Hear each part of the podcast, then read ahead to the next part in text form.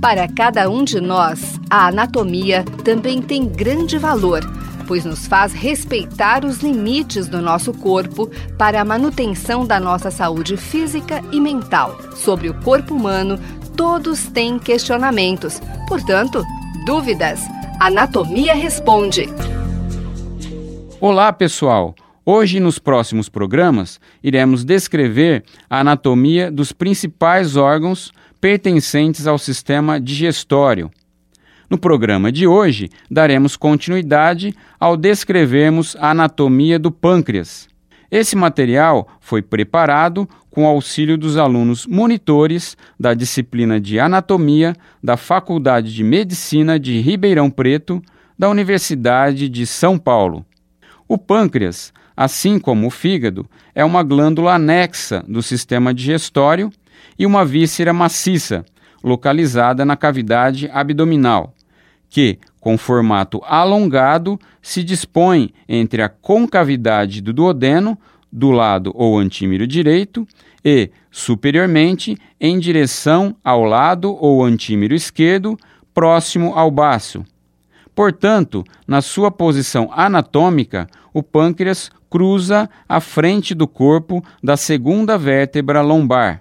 O pâncreas, anatomicamente, é muito simples, sendo dividido em quatro regiões: a cabeça e seu prolongamento inferior, denominado processo uncinado, o istmo ou colo, uma região estreita do órgão e com apenas cerca de 2 centímetros de comprimento, o corpo, sua maior divisão, e a cauda, que termina próximo ao baço.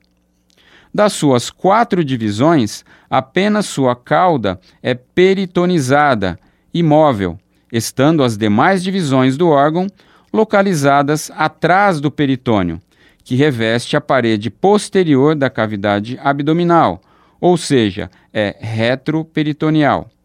Como já descrito para o duodeno, a maior parte do pâncreas, sendo retroperitoneal, está envolvido pela gordura extraperitoneal, que ocupa essa região, tornando o órgão fixo e de difícil acesso cirúrgico.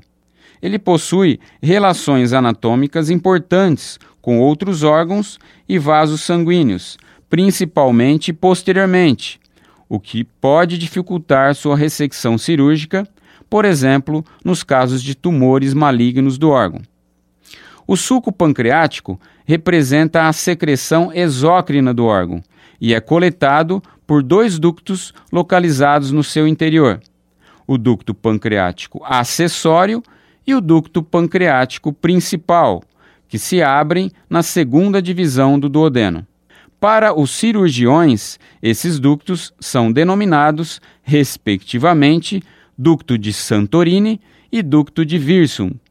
O pâncreas também possui entre seu tecido acinar exócrino as chamadas ilhotas de Langerhans, que representam sua porção endócrina, responsável pela produção de hormônios importantes, que atuam no metabolismo dos carboidratos ou açúcares, o glucagon e a insulina. Eu sou o professor Luiz Fernando Tirapelli, docente da disciplina de Anatomia Humana da Faculdade de Medicina de Ribeirão Preto, da Universidade de São Paulo. Você ouviu?